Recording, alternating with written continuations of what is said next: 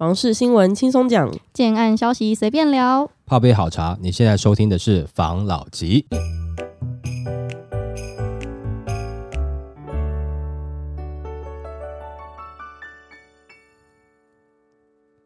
关心你的房事幸福，我是房老吉。我是米克夏，我是鹿角巷，大院子跟茶单位还在确诊当中嘛？那我们今天还是由代班助理主持人继续协助我。那我们第一则新闻是什么？二零二三房市十大预测，专家表示这是最大灰犀牛。那央行十五日宣布升息半码，已连四升，从贴现率来到一点七五 percent，创二零一五年十二月以来的七年新高。房市趋势专家表示，此项升息措施符合预期。对房市直接影响有限，不过由于明年进入升息尾声，影响会更大。他对升息后期二零二三房市提出十大预测分析，预料政策打房趋缓，国内经济走皮，二零二四年可能面临八年经济负成长魔咒，部分推案量大区域会出现建商多杀多，部分超涨区房价会呈现小跌。另外，他也预料总统大选前两岸冲突几率增高，将是二零二三年房市最大一只灰犀牛。二零二三年 Q 四也是房市是否反转的关键。时刻，那专家表示，升息循环的初期往往是景气最热络的时候，对房市一点影响也没有。但到中期就会影响经济增长放缓，而到了升息尾声，就开始渐渐影响房市。目前升息循环迈向中期，并如预期影响到经济增长。去年 GDP 仍有六点二五 percent 强劲增长，今年正在保山，显然开始影响经济。虽然目前对房市直接影响仍有限，但会渐渐影响供屋信心。明年将迈入升息后期，就看幅度如何。目前以调整幅度共计两码半，若整段升息循环涨幅在四码以内，对房市直接影响有限。不过未来房市是否如央行总裁杨金荣所言软着陆，取决经济增长基本面的表现与房市技术循环的走势。那专家另外对升息后期二零二三房市是否面临反转向下的挑战，提出十大预测分析。那第一点是全球经济表现不佳，升息循环将结束，通货膨胀趋缓，但已全面影响全球经济的表现。第一个认不认同呢？我认同哦，就是说已经可以预期的啊，大家都在讲了嘛，在二零二三年的经济应该是会往下坡走吧。那下坡走一段时间，看来应该升息也会跟着结束了。但是结束的时间点，不要认为有可能是二零二三一到就结束升息了。美国的通膨还没有打下来，还在。在七到九趴之间，所以呢，看来应该还是会再打一下，所以也就是说，上半年应该还是会笼罩在这个升息的一个气氛当中。第一个就是全球的经济表现不佳呢，这一点我是认同的。那第二点是什么？第二点是国内经济表现不佳，今年国内经济成长趋弱，GDP 保三，二零二三保二，二零二四可能面临八年经济负成长魔咒，势必影响房市基本面与需求面动能。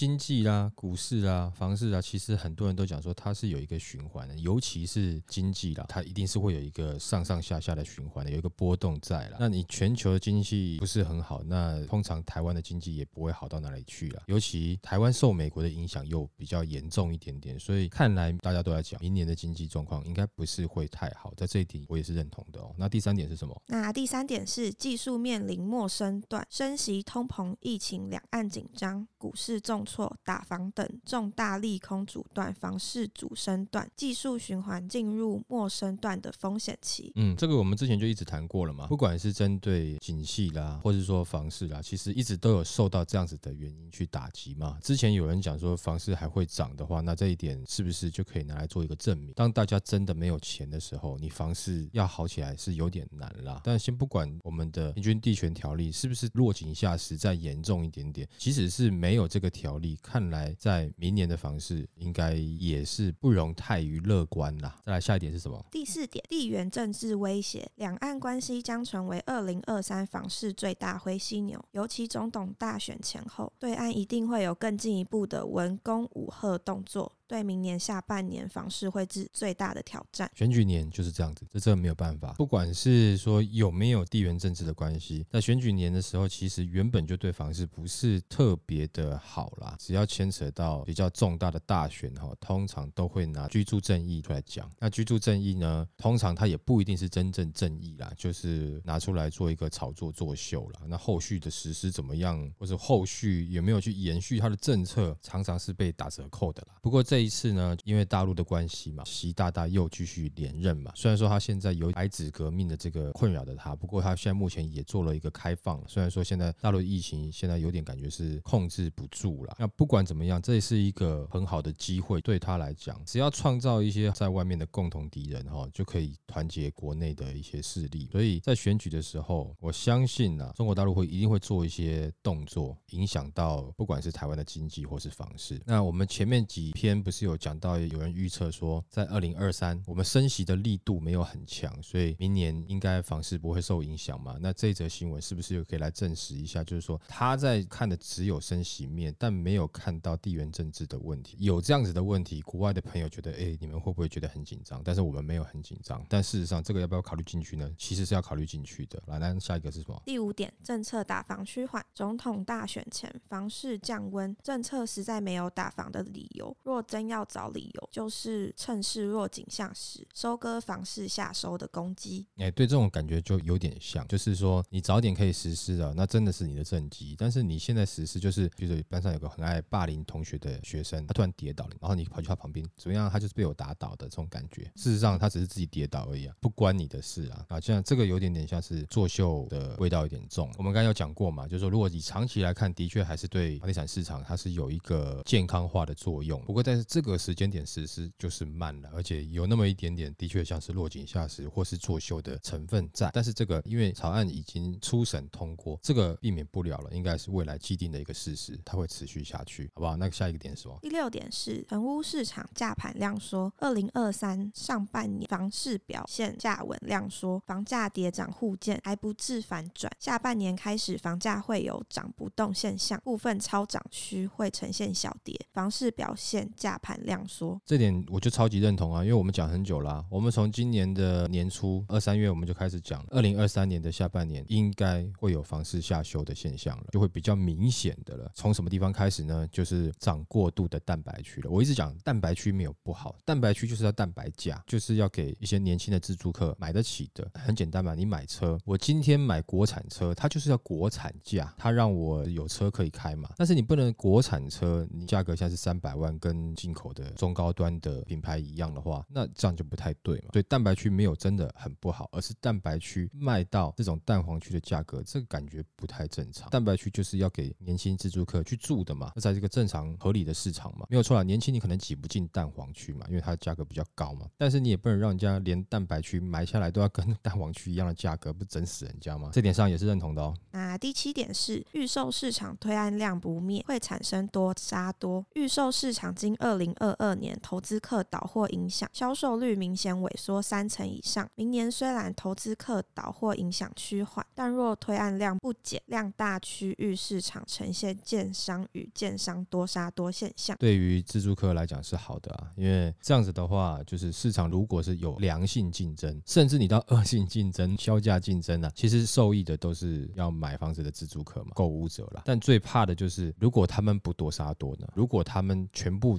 讲好了呢？这一点我就没有百分之百，但多数认同的，因为我们之前有提到过，前一段政府的一些措施当中，的确让很多的中小型建商，不管是在资金链上面，或者是在购地上面，都有点困难。也就是说呢，你市场可能没有那么多的中小型建商进来竞争。那这个时候，因为平均地权条例的实施，又把本来要到货的投机客的房子锁住，因为你现在没办法拿出来卖嘛。得到的状况会是什么呢？就变成几个大建商讲好了，那我就是大家都讲好这个价格，不要乱杀。那有可能就没有机会等到多杀多，我们就捡不到便宜了嘛。如果他们讲好继续在那边 hold 住，维持一下那个价格的话，那这样子对于要买房的自住客来讲，会是一个伤害啦。不过如果说是多杀多的话，其实对于自住客来讲是好事的。在这一点上，我没有办法百分之百认同，因为我觉得还有一些其他的因素在。不过他讲的也是合理的，好吧？那下一点是什么？第八点是土地价格趋缓，建商土地存货多，目前土土地交易已萎缩近三成，未来追价意愿低，涨势将歇止。手上的库存多嘛，我就先顾好我土地不要跌价就好了嘛。那我有没有可能再去多买一些土地？在短时间整个的量的状况是下滑的话，应该是不至于去追多了。那但是他会顾好他自己的目前手上的库存啊。那但是问题是，土地如果说价格有办法慢慢下修的话，建商才有办法能够推出更符合市场预期价格的一些产品呢。因为目前整个的买房子的结构来看呢，土地的成本占的还是很高啦。啊，你房市太热的时候，地主也不会便宜卖嘛。再来就是建商，如果当时买了一些土地买贵了，你叫他现在要便宜卖，也有点难，对。啊，他等于他要赔本嘛，得到结果是政府没有政策去好好处理这个土地的问题，就原物料的问题，政府也带头炒作，也是想办法高价出售嘛，所以土地的价格不下来，那你的房价也蛮难下来的。这样子的状况，我们可以看到，就是在明年，甚至从今年开始，其实很多中小型建商已经是没有在购地了，大型建商也减买地了。其实土地的价格基本上它是会下修了，甚至回到上一点讲的，就是因为很多中小型建商他没有去买地了。所以他在今年，你说他要推出很多跟这些大型建商去竞争的产品呢？我觉得量也会变少，这是我有可能担忧的地方，造成没有办法多杀多的一个状况啊。不过看来你的买气下降，土地价格应该是要下去了，没有错。那第九点是商办市场两样情，A 办走稳，由于缺工缺料与营建成本高涨，大量的都跟 A 办工程进度趋缓，因此供给不足的 A 办租金仍然走稳。若需求没有持续增加，B 半 C 半将开始走弱。那所谓的 A 半就是啊门面又好，地段又好，那租给都是谁？大财团、大公司、银行啦。所以这些东西走稳，我觉得正常啊，没问题啊。这些财团应该在这个时间点不会受太多的影响啊。他讲 B 半 C 半，也就是说比较次一级的嘛，或者在比较平民化一点点的办公室会受影响。搞不好你现在很多中小企业要倒闭喽，那你会不会受影响？会，有可能会受影响。所以他这样讲是合理的哦。那第十点是总统大选。选前诡谲多变，二零二三 Q 四将是房市翻转关键。明年上半年房市表示上平稳。温和，下半年变数增多。二零二三 Q 四总统大选前，将会是决定全台房市是否翻转的最关键时刻。这个，我想有要买房子的，应该大家都知道了啦。也就是说，每一年在这个总统选举，只要选举年都会受影响，尤其是总统选举的影响更大。他也讲说，在下半年影响会更多嘛。但是下半年却是我们预期说，也许自助客可以进去的时间嘛。怕的就是说，你选完之后，好像要营造一个欣欣向荣啦，或是有什么其他的政策出来啦。等等之类，但是先把这个东西好先放一边来看。明年的下半年，以景气啦，或是说你房市的评估来看，明年下半年是你可以进场去买房子的好时间点。但明年下半年又因为选群的白热化，会有一些状况嘛？但是应该还是在针对这个居住正义的角度下去，所以我觉得应该还是可以进去看，或是说开始下手。那你说选完之后会马上涨上来吗？我觉得也不太可能啦。但是在那个时间点呢，我觉得是早人家一步，也许你的选择还稍微。多一点点，免得说到时候大家选完了以后，大家觉得开始有点信心了。最怕就是比较多人开始出来看房子的时候，你的选择变少了。不一定是说你的价格一定在那个时间点会比人家好哦，但是那个时候可能比较少人出来来跟你竞争。那你还是讲话可以比较大声的角度，在这个时间点，我觉得是比较好的。但是选完之后，是不是就不能看房了？也不是啦，只是说，我觉得那个时间点，大家开始慢慢开始有点信心，想要出来看房的人会稍微多一点点，那你的选择就稍微少一点点。原本你可能出来哈，就是十个案子就只有你一个客户，大家都在等你首肯。那现在可能十个案子，哎，六七个客户。对于卖房子来讲说啊，也许你这边不行，他还可以去努力另外一个客户啊。这种受尊荣的感觉可能会稍微差一点点。你那时候去了哦，又是冰淇淋。然后又是咖啡，又是蛋糕的，然后细心跟你解说，什么都给你。哎，对对，这样子的状况下，你是不是看物感觉是一种尊荣的享受，蛮爽的。如果晚一点点的话，当然有比较多人出来看的时候。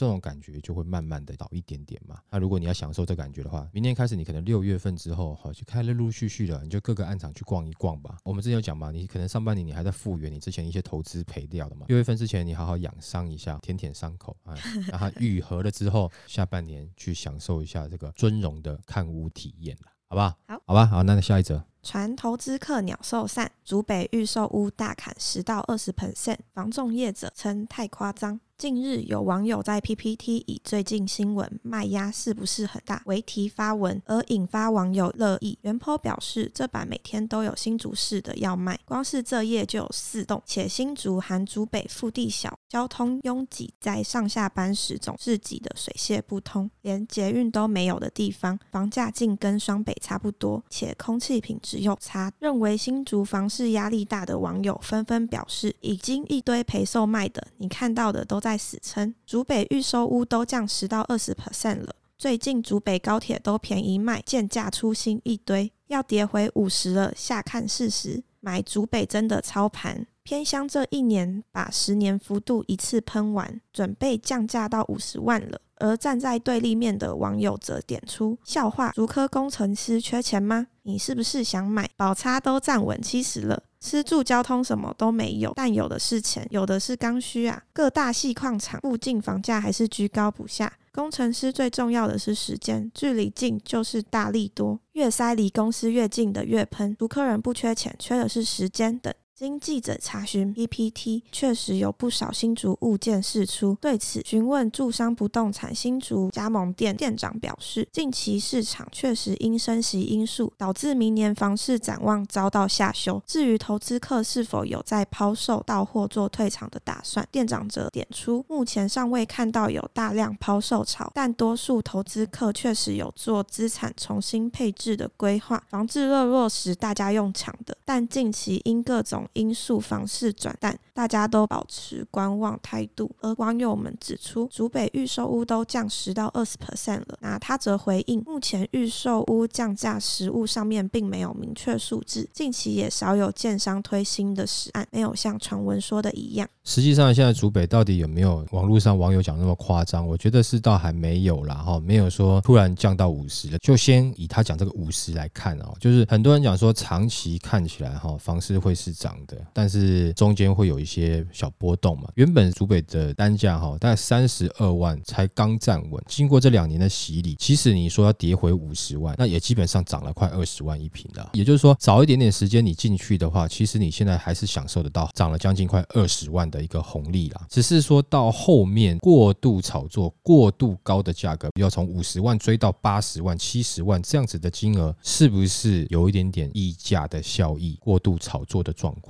我相信其实因为在前面两年，你不要说主北，其实全台很多地方都有，尤其只要是跟园区议题有相关的，其实都有这样的现象。之前有讲过嘛，就是说房子有的时候哈，它盖出来哈，就是它锁定它是要卖给谁的。就譬如说我今天是保时捷的跑车，或是法拉利的跑车。我做出来这辆车，我有我锁定的客户，我卖是卖给谁的？不是卖给像我们这种一般人嘛？法拉利我也有啊，就是那种哎玩具车。但是真的你要签一台法拉利在路上开，又能够养它的，毕竟不是多数的人啦，所以他是锁定他要特别卖的那个族群。也就是说，竹北前一段时间他的建案多数就是要卖给园区的工程师嘛，每个都锁定目标，都希望是台积电的工程师嘛，因为口袋够深嘛，所以这个可能他的市场取向当时是这样子啦，所以他。的价格也就跟着台积电他们的薪资涨，他们的收入高，当然他房屋的售价相对的也会跟上他们的步伐嘛，这是正常的啦，毕竟是针对他要的客户群啊。有些讲说说竹北现在目前连捷运都没有了，但是最近哈这两年呢，各位看一下啦，就是说捷运跟麦当劳跟百货公司就是商城，好像不一定是房市可以支撑炒作的保证。这两年好像炒作最凶猛的还是跟园区。议题相关的嘛，跟产业相关的嘛，没有错啦。在现在这个时代，你如果说刚好是读这个跟半导体相关啊，或者理工科啦，你进去台积电啊，你只要进去之后，你没有多久，你的薪资就是高出台湾很多年轻人的平均薪资哦。我们那时候讲嘛，全台湾将近一半的 GDP 是全台湾百分之零点六的人创造的，也就是台湾的一半 GDP 是由园区的人创造的，所以他自然而然他收入是比人家高出很多。他一定在意捷运吗？不一定，他在意的是什么？能不能进这间公司嘛？就很简单，假设你在台北上班，一个月是三万块，跟你到园区去上班，年薪是一百五，请问一下，我不会做捷运，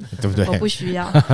好，你突然觉得，哎，好像捷运也没那么重要了。他讲说没有捷运哈，房价涨上来好像有点奇怪，其实也没那么奇怪，因为它就是一个就业的需求，而且这个就业呢还是高薪资的就业，所以它有一个这样的差异啦。这最后回到说，现在竹北有没有房子在降价出售？有，其实你自己到一些数字网站上面没有，你就看得到。那有些价格可能还没有到你的期待值，但是你可以看得出它跟六个月前的价格有明显下修了。但是是不是到抛售？没有。刚刚那个中介的店长是讲说，资产的配置都是用一些这种比较柔性、中性、模棱两可的讲法。那你好好的资产要配置什么了？不用配置啊。那是不是就是有些状况，你可能手上两户、三户卡住了嘛？那现在的状况，市场又不是那么的热，然后再来政府又准备要平均地权条例下来打，那当然是把握时间，我能够赶快降一点点销售，就降一点把它卖出去嘛。不然卡在手上我也很痛啊。有没有很大量？也许还没有到很大量，但是是有没有？有啦，有人降价销售了啊。但是以竹北的市场来看，多数了还是园区人在买。譬如说他在园区待的公司，我们之前讲过嘛，然后有些可能在这个年度有受到影响，或者说他年终可能没了，或者是说他有可能无薪假，或是有可能被裁员的，那这个房子可能就会很快拿出来贱卖。但是如果说公司的这个状况是还 OK 的，我相信有一些园区的工程师们，让他突然就地成佛，变成是自住，或者是变成长期投资，他还是有那个实力在的，他还是有办法了，宁愿拿着嘛。你想很简单嘛，就是说他如果能够在那拿个一两间的话，他应该也不会是很基层的工程师吧？他可能也是做了几年了嘛，可能也看到之前竹北的房市上。然后下一点点持平，再上又下一点点又持平的这个状况嘛，他现在不能说我随随便便换工作嘛，我一定园区继续做啊。他长期来看，也许这边还要再待个十年才退休，或是才待个十五年才退休。那这中间我看得出，珠北的房价应该还是会涨。但是我所谓要涨，不是说现在涨了，以长期来看啊，未来啦。但是他这段时间会不会有点下修？一定会啦，因为有些过度炒作的地方，还是会有一些案子抛出来嘛，降价销售嘛，不会一路直线上去了。但是它会上下上下慢慢慢。慢慢拉上去会啦。如果说像刚刚讲的这样子型的工程师，他可能就把线放长一点点了嘛，因为他可能他觉得他自己在园区上班，他可能也培养他的下一代，未来也是工程师啊。那将来小孩也可以有房子住，或者是我小孩的同学什么的，他们来新竹到园区上班，我还可以租给他们，或者是租给其他的新进的理工科的人才嘛。所以竹北有没有降到十到二十趴？其实我这边看起来是没有啦。网络上这样讲，但是我觉得普遍性没有，你可能有少。出一两个个案是他个人体质不好要快速抛售的，但是以整体来看，事实上是没有降到那么多，但是也不能说它不会降。以目前来看，它还没有降到这么多，好吧？好，那下一则，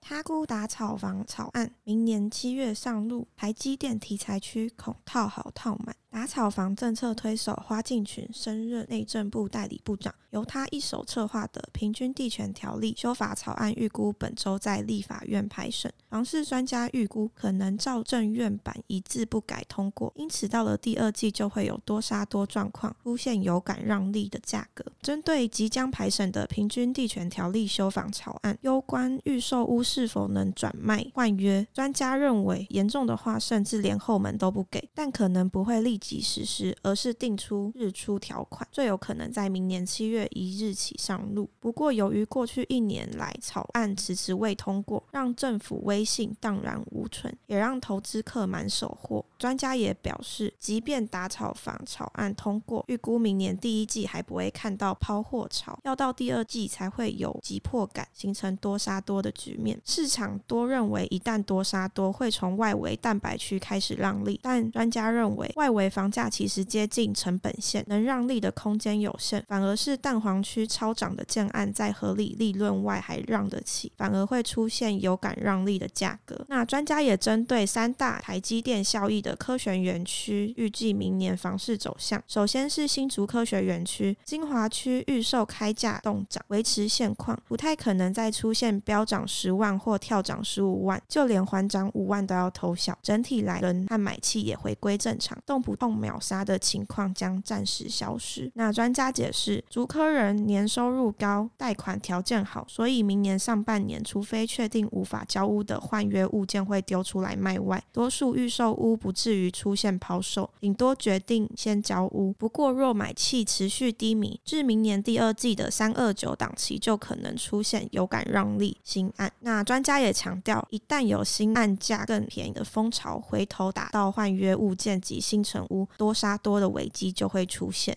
那中科的部分呢？买气则明显降温，只剩中科人在买。临近的海线、东海、岭东、金基、谭雅省和北屯居林基捷特区等首购产品，专家认为应有相当比例的换约物件决定先获利了结，但他们并不会退出市场，而是伺机再进场。那南科呢？专家也特别提醒，在预售屋禁止换约已成政策必然趋势之下，台南因幅员广阔，产品类型。行多远，民众千万不要随便乱出手，否则一定套好套满，套到天荒地老。进场的唯一衡量标准就是地段，还有报酬率。他认为可能不会马上实施，有可能是在七月一号实施。我的看法也是类似啦。你那么早实施，可能也达不到他作秀的效果啦。因为第一个，我一月份先让法令通过，然后他是不是就开始酝酿一下？哦，我们好像政府有打草房，然后七月份又正式实施，话题可以讲很久。对于我年底选情是不是有一些帮助？当然是有，所以我也认为他应该是会在七月才实施啦。那前一段时间呢，就会营造出一个什么呢？就是可能投资客。惨了，投资客要抛售了。那这样子的新闻出来，是不是让一般民众心里面蛮开心的？我就是需要一点点这样子的消息出来嘛，营造一个氛围。没错，再来第一季不会有太大的变化。对了，大家准备过年啦，干嘛啦？复原啊，还没有时间嘛。第二季离时间也近了，应该就会更明显。你看到大家就是热锅上蚂蚁，就前面第一季好像也卖的不是特别快，我都已经降价还不快，那我就再降一点价，我一定要赶快脱手，不然我就脱不了手了嘛。第二季多。杀多，我觉得有可能。那他有讲到说，假设有一些新的建案出来，有可能就会呈现让利的。这之前大家不讲说房价不可能跌嘛？那我们之前是不是讲说，有可能就会有新的案子出来，在别的地方就开价，它的单价、总价都比较低。这样的话，我没有在降价，我只是新的地方，我提供出更好的价格。那时候是不是跟我们听众讲说，可以再等等嘛？啊，有的人说不可能嘛？那现在是不是有可能了？但是他说，蛋白区的价格是成本线的，蛋黄区是比较有机会降。好，在这一点，我觉得要解释一下。所谓蛋白区，我们认知应该都是比较成本低的。但是为什么他讲的有些蛋白区接近成本线，建商不好让利？是因为当时炒作过头的时候，很多蛋白区的土地就涨价了，涨得很高了。那那个时候，因为房子卖得很好，很容易马上就秒杀嘛，建商也就没关系了，反正我等一下就卖掉了啦，我跟你买贵贵点没关系。所以他土地讲实在话也买贵了啊，但但贵比不上蛋黄区的贵，但是以蛋白区来讲。是有点贵了，但是价格呢是比原本蛋白区的价格高，它售价也比较高，它这样是有办法获利的。可是如果现在要下修的话，它修再修下去，它土地也没买很便宜啊，所以它有可能会赔到钱。你说让利的空间有限，我觉得当然也不一定啊。假设我是建商，我当然认为我是核心地段的，也许我有让利的空间，但我这个区域有价值，值得我撑下去。我撑下去之后，我未来是有机会获利回来的。但是蛋白区呢，我不认为我有资格有那么大的。条件让我继续撑下去，那我还是认为蛋白区的降价会比较明显。在这一点上，我的看法就跟他不太一样。我不认为是蛋黄区的让利空间比较大。你也许可能看起来总价金额比较大，那是因为它一瓶可能八十万，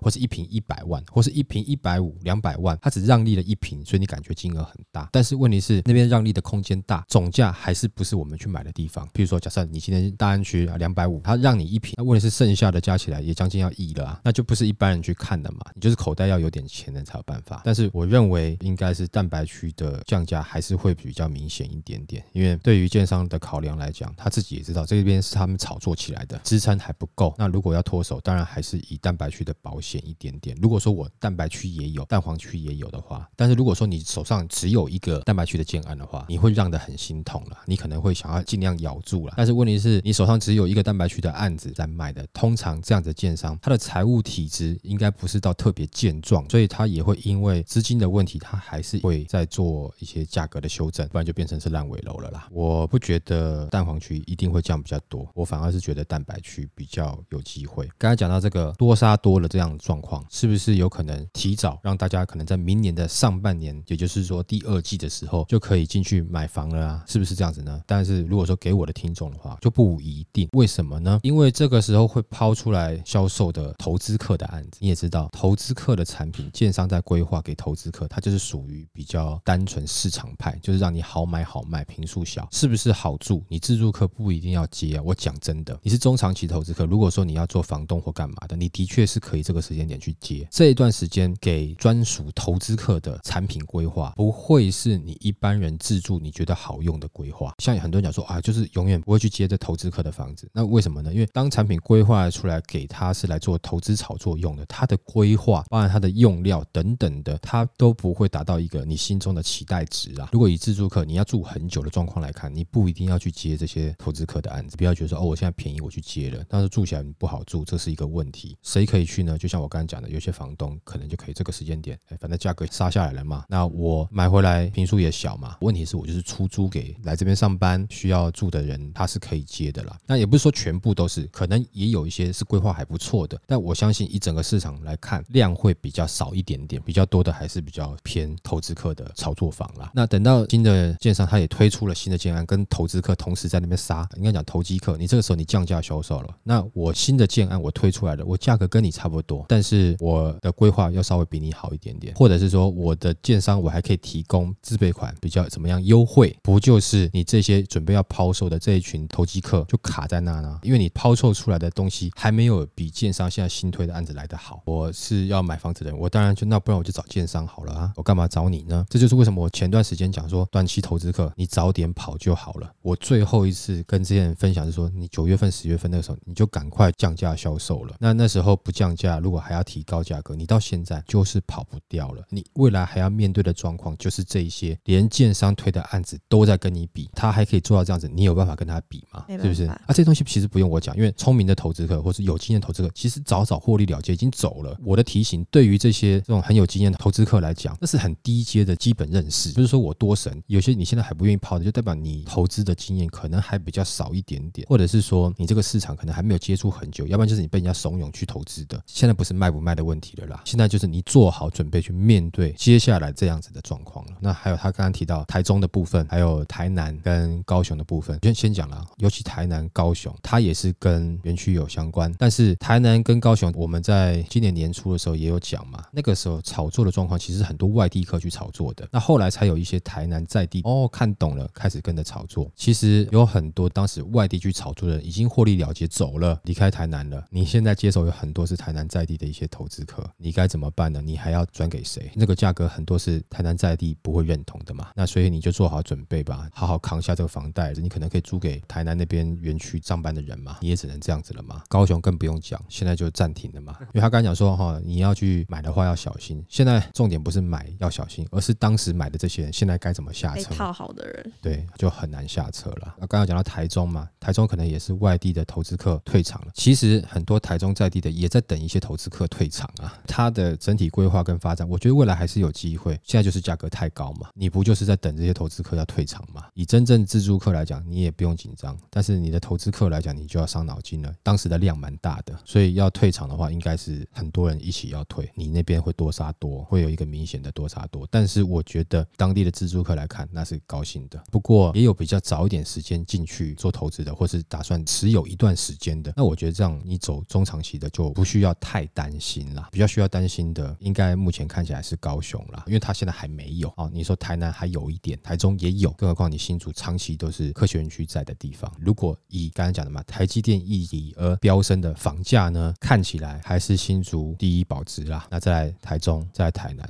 最后就是高雄，刚好也就是从北到南了。回到我们之前讲的，就是在那个时候，我们讲说早点友善的把它赔一点点钱，或是平转卖掉啊，我们还会受到有些投资客吧的一些留言攻击，那，对不对哈？